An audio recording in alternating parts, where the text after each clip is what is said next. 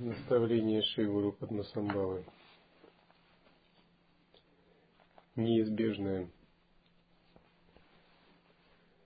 Когда практикуют дхарму, некоторые вещи неизбежны. Джома спросила, что это означает. Учитель ответил, если распознаешь присутствующую в тебе вместе рожденную мудрость, достижение просветления неизбежно.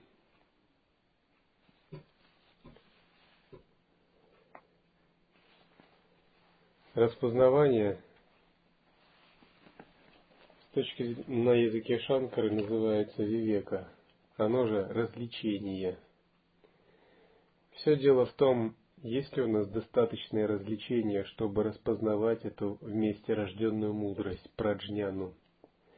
Вместе рожденная мудрость также именуется сахаджья. Саха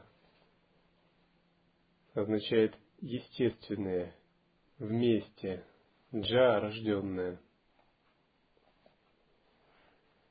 Все живые существа не распознают свою вместе рожденную мудрость.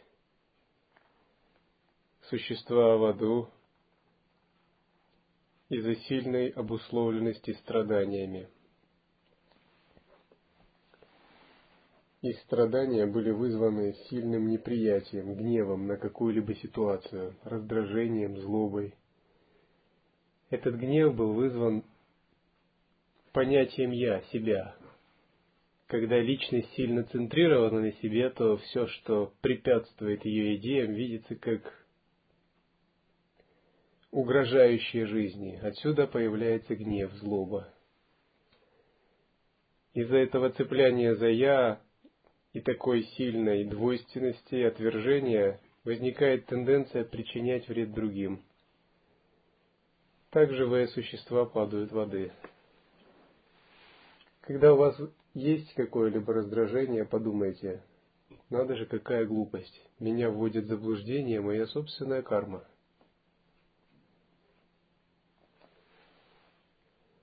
Все вокруг так чудесно и трансцендентно, однако я упорно не желаю видеть это.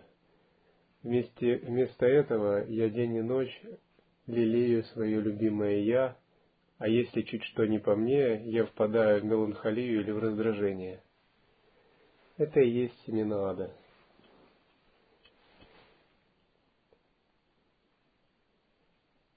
Как-то одна практикующая сказала, если бы я сажала морковку, то это было бы не так, как для практики.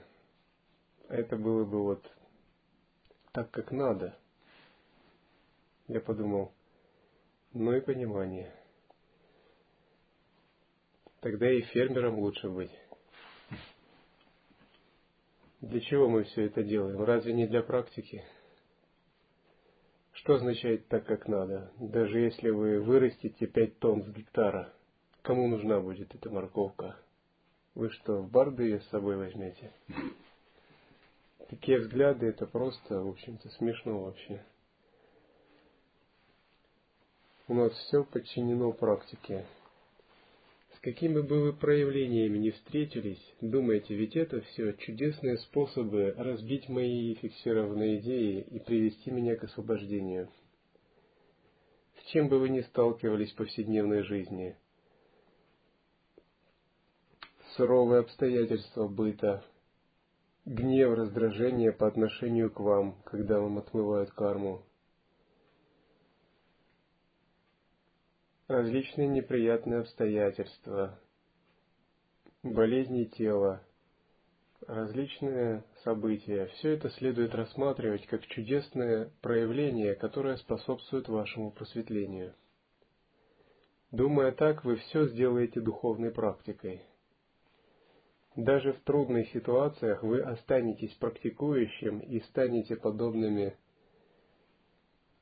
мудрецу, для которого даже яд является нектаром.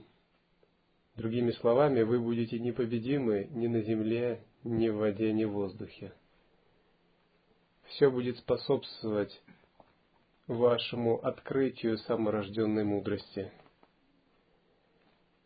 Вот когда мы думаем неправильно, это просто отсутствует вивека. то есть мы не распознаем присутствующую в нас вместе рожденную мудрость. Почему говорится о необходимости служения и прочего? Особенно в начале это важно. Мы должны научиться отбрасывать свою извращенную волю. Вот тонкая забывчивость, она наступает на уровне собственной воли. Вот у хри- христиане говорят, мы породили извращенную волю, и эта воля заставила нас отойти от Бога. Вопрос в том, чтобы мы научились игнорировать эту извращенную волю. Эта извращенная воля очень долго нами пестовалась. Она нам не давала распознавать вместе рожденную мудрость. И особенно в начале ученик тренируется внешним способом, чтобы научиться отбрасывать эту извращенную волю. Неважно, что он делает и как лишь бы он научился отбрасывать эту извращенную волю. То есть, извращенная воля наступает, когда мы следуем за чем-то неистинным внутри себя, когда мы ошибаемся. Мы следуем за мыслями, либо за тонкими движениями подсознания. Мы не понимаем в принципе, что это пагубно, что это губительно, что это новое тело в барда мы это признаем. Когда мы научились отсекать собственную извращенную волю, внезапно распознавание саморожденной мудрости просыпается внутри нас.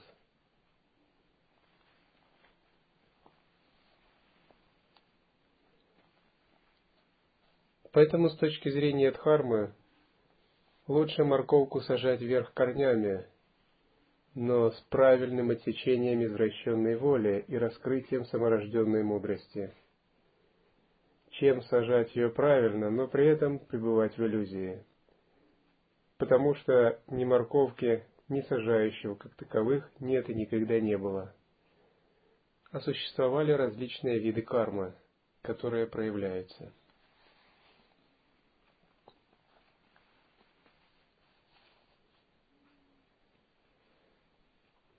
Разумеется, мы должны быть эффективны в баксе и достаточно проявлять различающую мудрость. Однако она должна быть подчинена самому сущностному принципу – отсечению двойственного видения и эгоизма.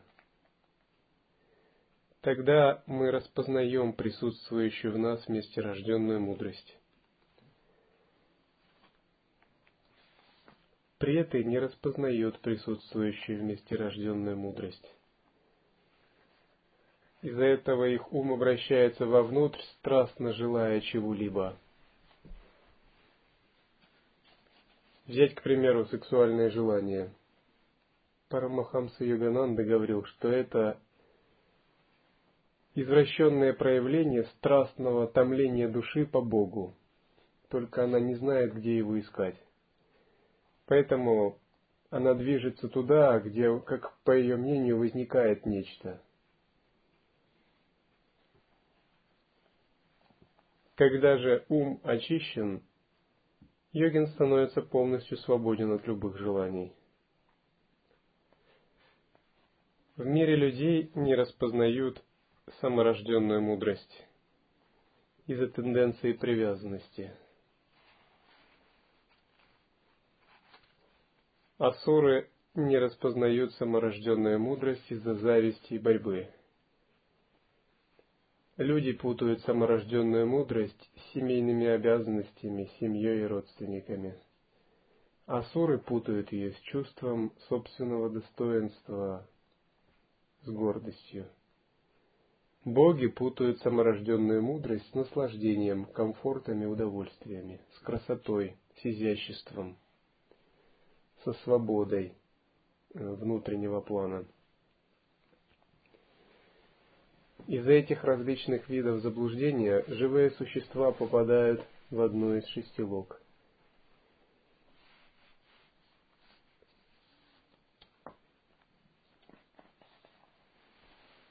Когда мы отсекаем нашу извращенную волю, мы уже понимаем, что нельзя путать ничто из этого саморожденной мудростью.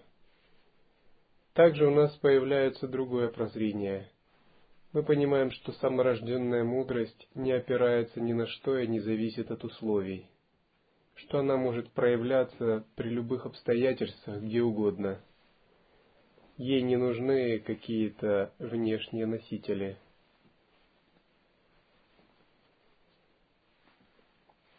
Один монах в Дзеновском монастыре практиковал очень усердно. Он практиковал с большим усилием около 15 лет. Он был также очень мудр, знал сутры. Однако у него раз за разом ничего не выходило. Те, кто были впереди него и были глупее, они достигали освобождения.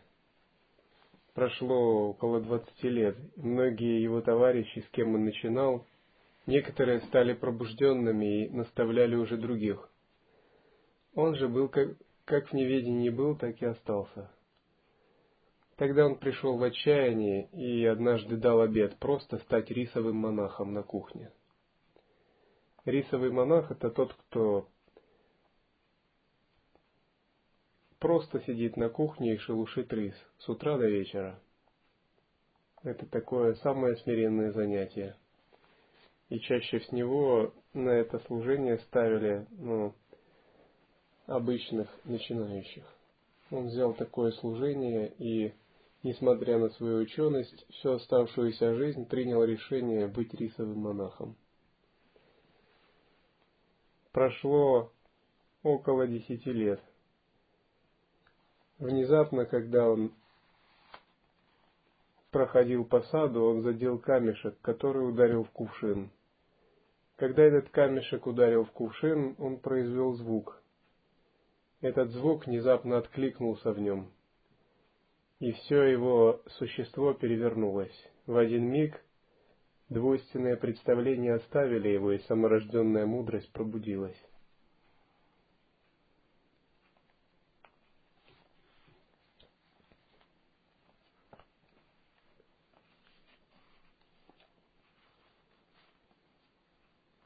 Что нужно, чтобы распознавать саморожденную мудрость? Правильная, непрерывно правильная установка в созерцании. Это способность объединять любые действия с созерцанием. Вначале мы способны медитировать так непрерывно в течение дня – Разумеется, вначале мы не способны так медитировать. Вначале наша медитация имеет проблески длиной несколько секунд. Тем не менее, примерно за пять лет мы должны научиться быть в медитации непрерывно. Когда йогин, не прерываясь, пребывает в медитации присутствия, все время, кроме сна, это называют поддержание ясности в движении. Чем бы ни занимался такой йогин, его ум погружен в безмятежное состояние созерцания. Можно сказать, пока он не спит, он подобен святым. Вся его деятельность вращается вокруг этого единого центра – Он делает, словно бы не делает, говорит, словно бы не говорит. Он видит и словно бы не видит. Однако в сновидениях еще он забывается, и в сновидениях он действует привычно. На второй ступени это можно делать в сновидениях. И тогда сновидения перестают вводить заблуждение – саморожденная мудрость и ясность остается, развлечение не теряется. Однако в глубоком сне это еще теряется.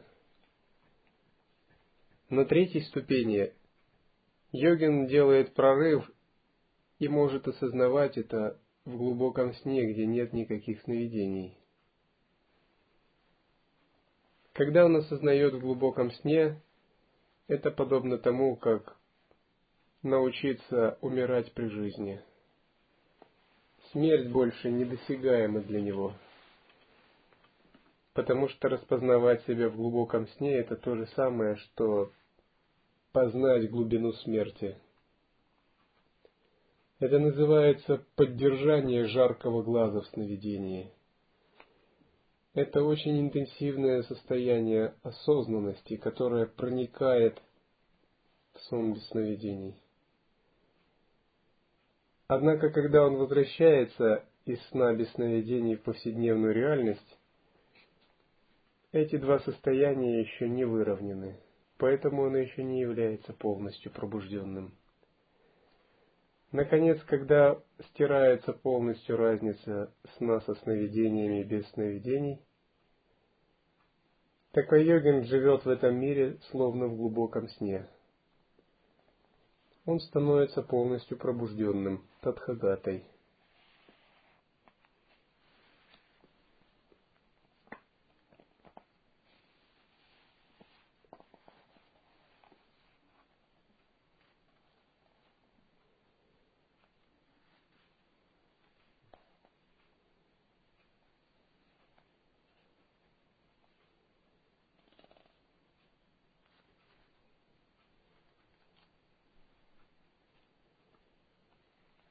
Вновь и вновь такой йогин тренируется, чтобы распознавать присутствующую в нем вместе рожденную мудрость.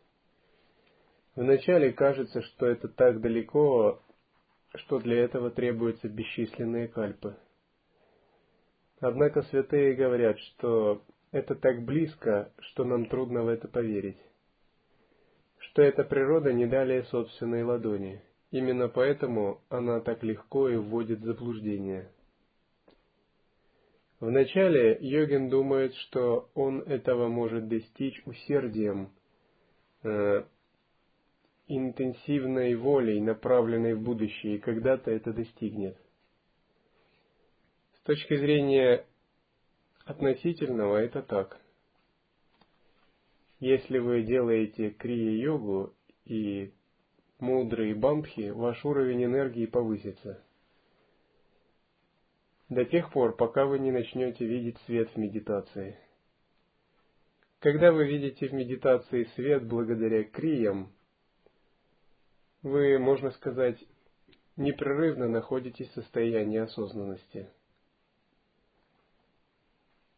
Но когда мы открываем этот свет и эту осознанность, мы чувствуем ее как нечто, что всегда нам было присуще. Мы ее не распознавали только из-за того, что позволяли своему уму выносить много суждений и цепляться за них. Поэтому святые говорят, не столько нужно стремиться к достижению этой реальности, Сколько нужно научиться не выносить суждения оценки и не цепляться за них. Расслабляться, не вынося суждения в естественном состоянии. В миг тогда реальность начнет сиять перед тобой. Однако в том-то и дело, что мы расслабляться и не выносить суждения не можем. Нам кажется, что мы можем, но мы не можем этого делать. Одна послушница как-то сказала,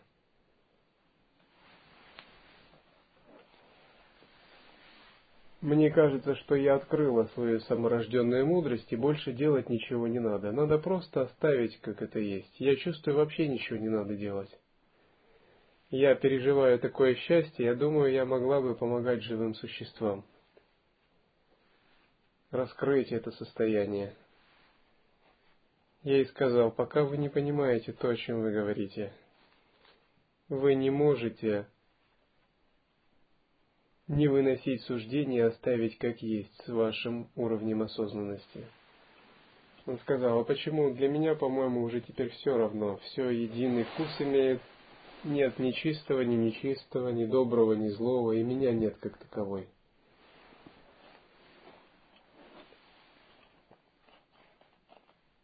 Потом я объяснил ей, в чем она ошибалась. Дело в том, что мы можем так чувствовать на поверхностном сознании. Но внутри нас есть очень тонкие состояния ума, о которых мы не подозреваем. Поэтому нужно отбросить всю спесь и самонадеянность, и со смирением практиковать, понимая это.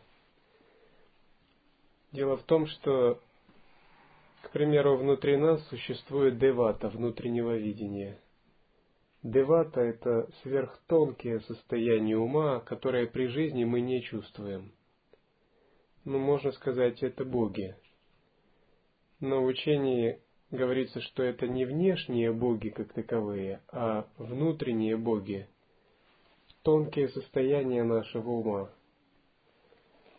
И они гораздо сознательнее, чем мы сами сейчас – можно сказать, мы содержим в себе некоторые тонкие части, которые превосходят наше понимание. Мы даже не, догадываемся об этих частях. И они как бы имеют свое собственное существование, они как бы живут своей собственной жизнью. И у них есть свое мнение вообще по поводу мира и нашей судьбы в том числе. И эти деваты внутреннего видения – это как сверхсущества внутри нас. Это тонкие части нашего ума, с которыми мы еще не воссоединились. Мы с ними не синтегрировались. К примеру, владыки кармы. К примеру, мы э, не хотим страдать, а хотим счастья. И иногда мы хотим так, а по-другому не хотим. Но тонкие состояния ума, деваты, владыки кармы, считают иначе. Они считают, что этому уму и этому телу надо вот так. Согласно его прошлым, они надзирают за соблюдением закона кармы. Это их дхарма. Как бы мы этого не хотели. И они направляют тело и его активности по своим критериям. Или мы считаем, что нам хорошо бы было жить, ну, к примеру, тысячу лет – но эти тонкие состояния ума надзирают за законом причины следствия и кармой. И они считают, что телу необходимо вот жить в этой карме столько-то, и направляют его таким образом. Обычно говорится, что это боги, владыки кармы, слуги ямы, эм, различные другие боги. И они превосходят нас по силе ясности и интеллекта и энергии. Это как сверхсущества. Тем не менее, они сами являются частью нашего ума. И теперь подумайте, что силой присутствия мы как бы должны их самоосвободить, и мы должны превзойти их. Либо есть гневные боги, которые связаны с нашими нижними кармами, нижними чакрами. Они направляют определенные аспекты нашего сознания, связанные с нижними мирами. Либо есть боги, связанные с заслугами, с нашим, нашей ясностью, творчеством, осознанностью, искусством. Они направляют наше сознание в верхних мирах. Все это многочисленное состояние девата, которое в барда проявляются в виде гневных и мирных божеств. Все они превосходят наше понимание.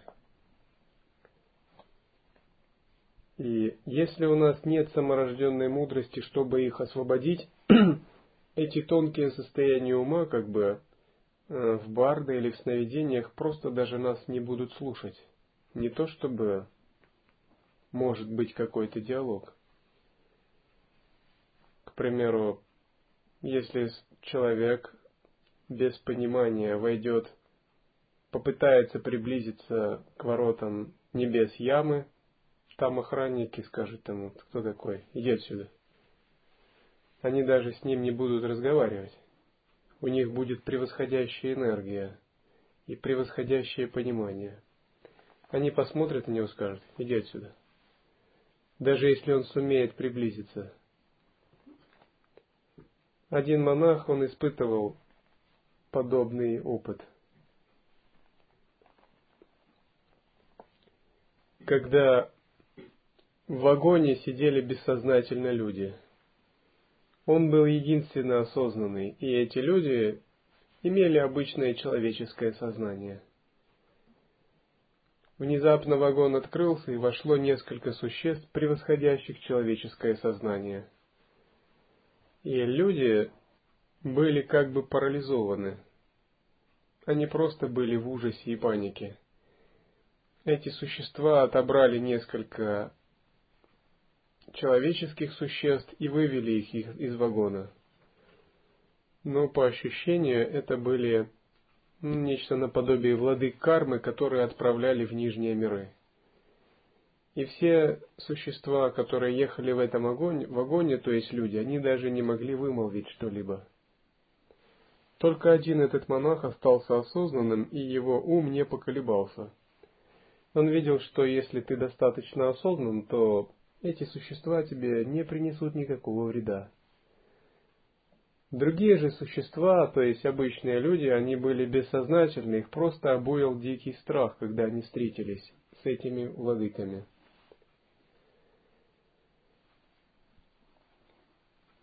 Когда мы встречаемся с такими вещами, мы должны понять, что все эти проявления есть аспекты нашего собственного ума или деваты внутреннего видения, с которыми мы должны наладить связь, как бы воссоединиться.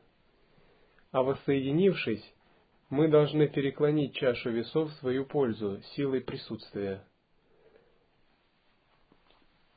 Это возможно сделать только когда саморожденная мудрость распознается внутри нас. Когда мы распознаем деваты внутреннего видения как собственное «я», когда мы не ошибаемся на их счет. И в каком случае это можно? Ну, можно проверить. Если вы встретитесь с кем-либо, кто превосходит вас по силе физической или по могуществу материальному, сумеете вы сохранить самообладание? Сумеете ли вы распознать это как иллюзию? Или как проявление своего ума, удержать чистое видение? Если вы сумеете это сделать, то можно сказать, вы натренированы в такой практике присутствия.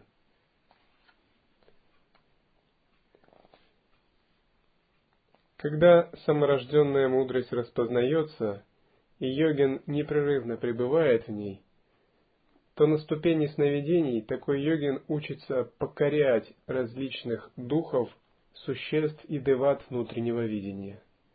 Это называется усмирение или укращение. В Шива Самхете есть такие строки. Если йогин произнесет эту мантру миллион раз, то ганхарвы, преты, ракшасы, даки и дакини будут служить у его стоп что означает служить у его стоп и послушно выполнять его указания. Это как раз означает, что различные аспекты ума начинают покоряться. Раньше они были непослушными, и они забирали энергию или приносили препятствия, страдания, или ввергали в иллюзии. Теперь все они начинают служить стопам йогина, то есть покоряться – они начинают интегрироваться в мандулу осознанности. Когда йогин настолько развил саморожденную мудрость, то силой саморожденной мудрости в тонком теле он может делать, изменять сознание этих существ, привлекая их и вызывая их уважение. Тогда, признавая его главенствующее положение, они ему подчиняются добровольно. Это такой пример. Если вы несознательны во сне, вам могут сниться различные сновидения. В сновидениях вы можете видеть родственников, которые гневаются на вас, либо друзей, с которыми вы что-либо выясняете, либо существ, которые преследуют вас, предъявляют какие-то претензии, и с вами происходят разные неприятные истории, и вы просто потом просыпаетесь утром.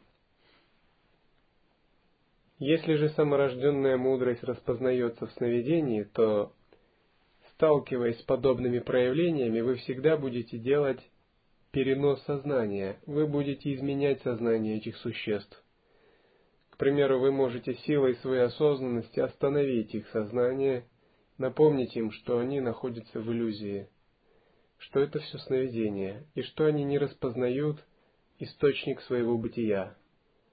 Как только вы это сделаете, эти существа будут остановлены, они задумаются и восхитятся вашим пониманием.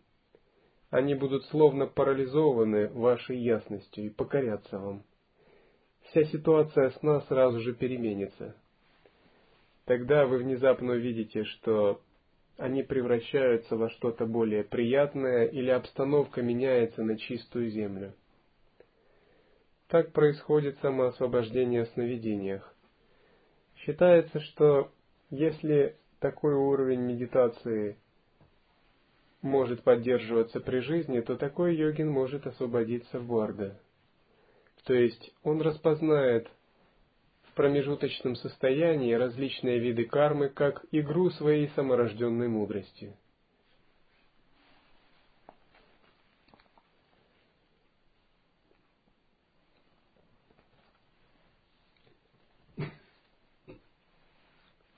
Что значит еще раз познавать местерожденную мудрость?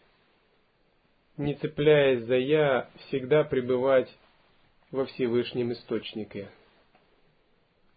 Быть крепко погруженным в Бога 24 часа в сутки. Во всем видеть Его волю, Его игру и постоянно ей отдаваться. Что бы ни происходило, не позволить своему сознанию забыться. Думать так, забыться это означает уснуть. Я читал диалог двух христианских монахов. И один опытный монах подошел к своему учителю, старцу, и сказал, «Мне кажется, я что-то уже реализовал. Чем бы я ни занимался, мой ум постоянно находится при Боге». Старец усмехнулся и сказал, «Это ли достижение?» Вот когда ты всякую тварь поставишь выше себя и будешь видеть себя ниже всякой твари, вот тогда можно сказать, что у тебя есть успех. Что означает поставить всякую тварь ниже себя? Это значит настолько устранить собственное «я», свои восприятия и оценки – что оно начинает казаться несуществующим. Тогда всякая тварь будет видна как проявление этого Всевышнего Источника. Когда уравняются твое «я» и «я» других. Почему святые говорят, что ты должен стать подобен соломенной подстилке или пучку сухих веток, брошенных на дороге? Тогда ты сможешь реализовать Всевышний Источник. Другими словами, ты должен научиться постоянно устранять свое «я», устранять непрерывно этого злого духа, демона эгоизма. Как это делается? Через отдачу этому Всевышнему Источнику и через устранение приязни и неприязни – Следует признать это наивысшей практикой, даже превосходящей сидячую медитацию. Иногда кажется, что медитировать было бы предпочтительнее. С одной стороны, это так. С другой стороны, когда вы устраняете это «я», занимаясь служением, это превосходная практика без формы. Когда у вас сохраняется осознанность, но вы отбрасываете собственные предпочтения.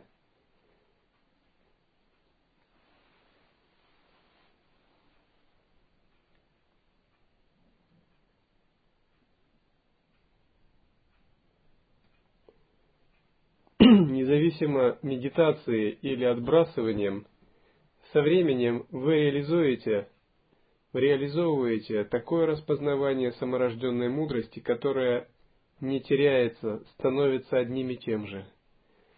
Вы удивитесь, но когда она у вас реализовывается, то, сидя в медитации, Она не меняется, она остается той же, что и в служении.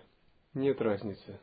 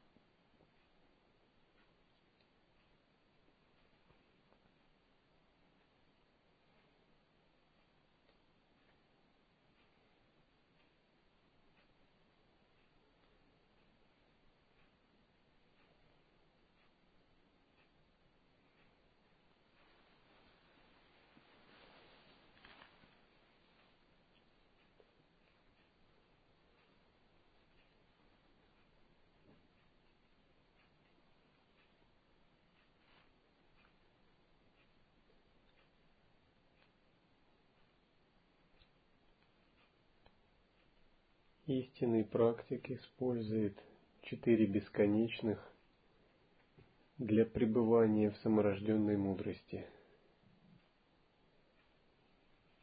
Когда он видит то, что ему не нравится, он практикует бесконечную любовь.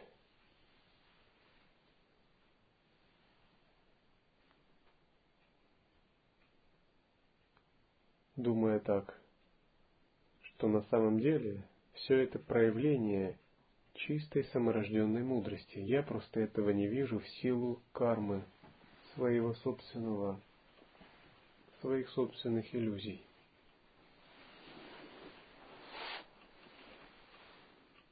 Когда практик сталкивается с тем, что не несет ему радости, а наоборот вергает в уныние, он применяет бесконечную радость, думая на самом деле все это чудесно, это есть сам Брахман, абсолютная реальность, сущность которого Ананда. Просто я этого не в состоянии видеть из-за иллюзий.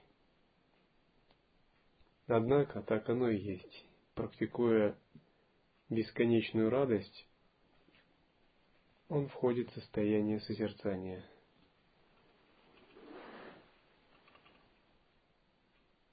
Когда возникает нечто, что его выводит из себя, он практикует беспристрастность или бесконечную равностность,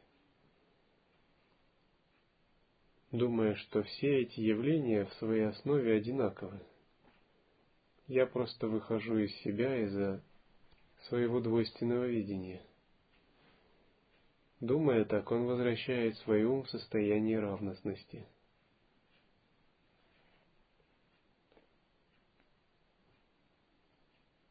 Таким образом, с помощью четырех бесконечных он никогда не отвлекается от пребывания в саморожденной мудрости –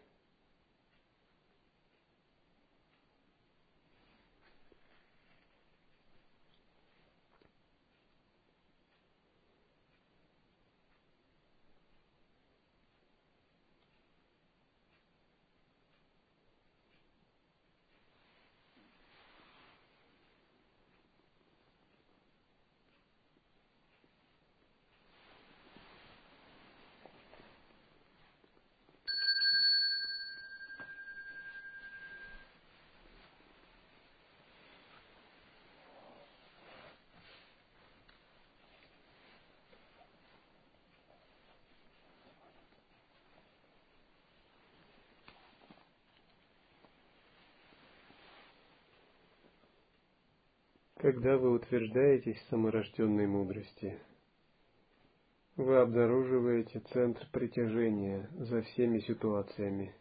Он один. Это естественный ум. Тогда ваше дыхание становится коротким и редким. Энергия высокой, сон ясным, тело гибким – а настроение всегда радостным. Сознание, подобное небу.